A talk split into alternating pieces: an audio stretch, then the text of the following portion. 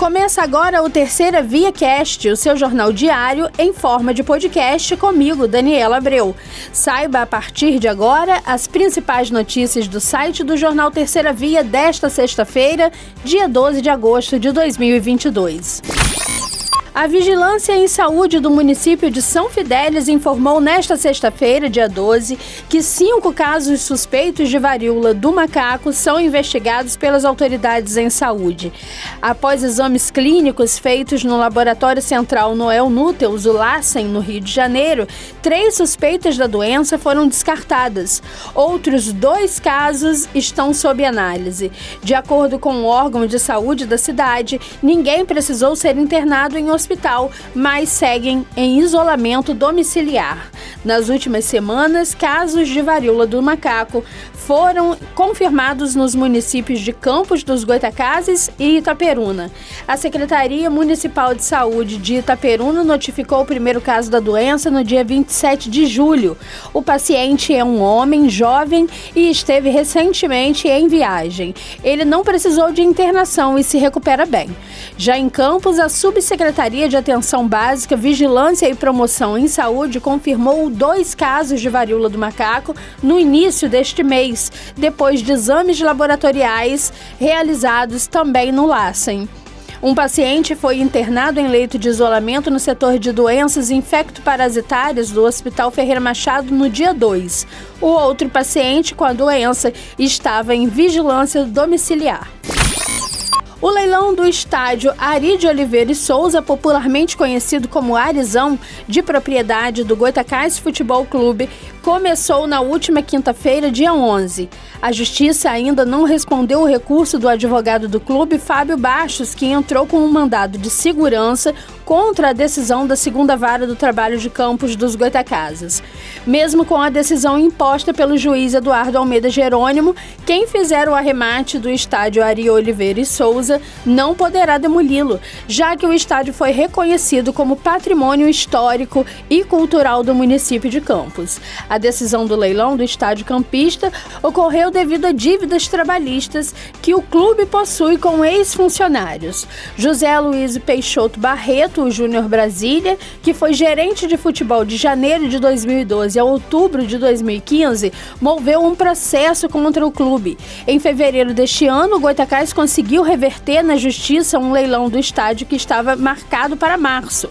A primeira etapa dos lances está sendo feita no site do leiloeiro Paulo Botelho e irão até o dia 17 de agosto. A reportagem do jornal Terceira Via entrou em contato com o Goitacás, que respondeu através de seu advogado, no caso, Fábio Bastos, ele afirma que o clube irá fazer todos os esforços possíveis para que esse leilão não seja feito. A Federação das Indústrias do Estado do Rio de Janeiro, Firjan, lançou em sua sede na capital fluminense o Anuário do Petróleo no Rio 2022. O documento reúne informações qualificadas para pautar as empresas do setor em suas decisões de investimentos, bem como elaborarem seus planos de negócios no estado e no país.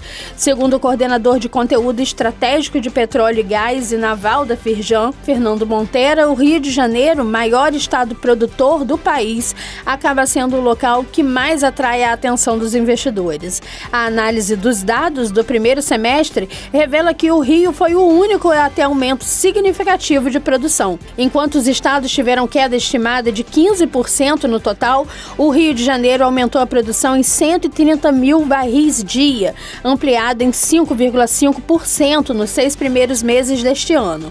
No Brasil, o crescimento foi de 1,5%. O governo do estado do Rio de Janeiro colocou sob sigilo documentos de três projetos da Fundação CEPERG no Sistema Eletrônico de Informações, que dá publicidade à gestão fluminense. Os programas são investigados pelo Ministério Público e pelo Tribunal de Contas do Rio de Janeiro e consumiram ao menos 25 milhões em pagamentos à mão de obra contratada até julho deste ano segundo diz o Globo. Também, de acordo com a reportagem publicada nesta sexta-feira, os planos de trabalho, relatórios e dados de pagamento dos projetos estão bloqueados aos cidadãos nas relações de documentos referentes aos termos de cooperação para a realização dos programas. Em nota, o governo do Rio de Janeiro estão restritos para atender às normas específicas da Lei Geral de Proteção de Dados. No último domingo, em debate com candidatos ao governo do Rio de Janeiro, Cláudio Castro afirmou que os dados relativos ao CEPERG estavam disponibilizados ao público. No Twitter, o governador disse que orientou dar total transparência às informações da fundação.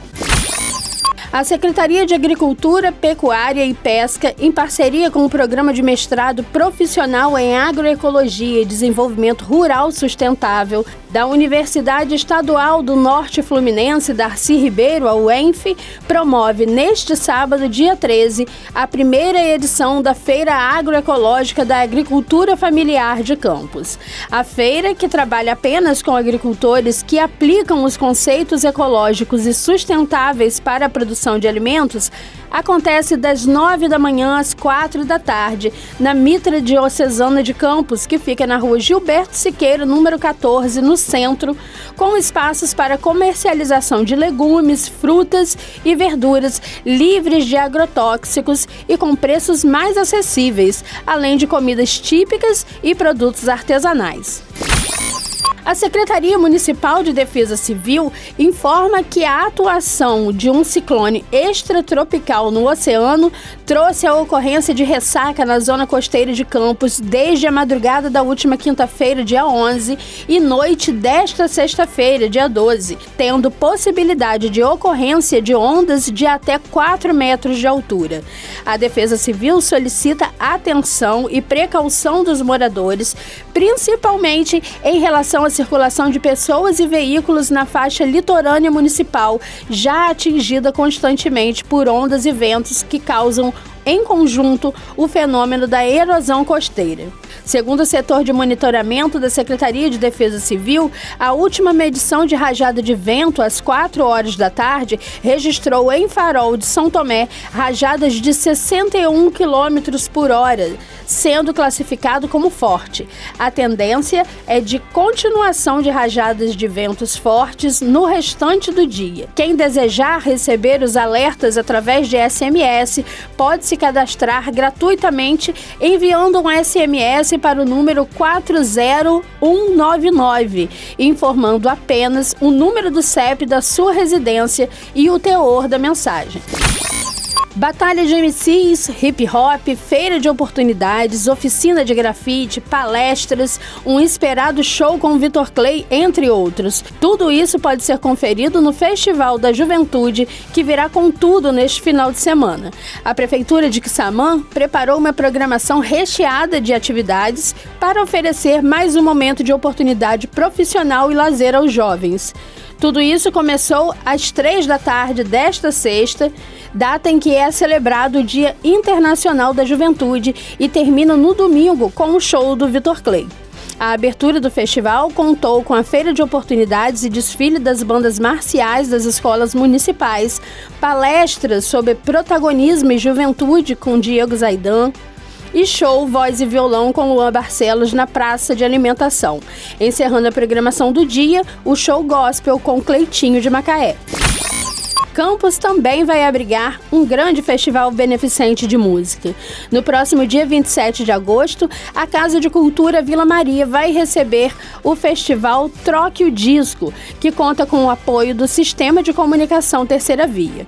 O festival será um evento de 12 horas com muita música boa, bebida.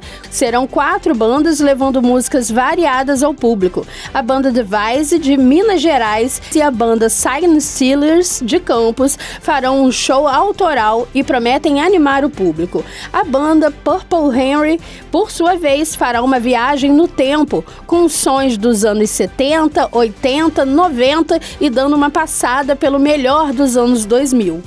O grupo Cria do Mundo promete embalar o público ao som de muita bossa, tropicália, MPB e homenagens ao Clube da Esquina. Os intervalos contarão com discotecagem sob o comando de Paulo André e Gui Freitas. Além disso, o festival terá exposição de carros antigos, área kids, cervejaria trópica. A entrada é um quilo de alimento não perecível. Estas foram as principais notícias do dia. Quer saber mais detalhes sobre estes e outros assuntos? Acesse o nosso site, o jornal terceiravia.com.br e também as nossas redes sociais. Te espero aqui para o próximo Terceira Via Cast.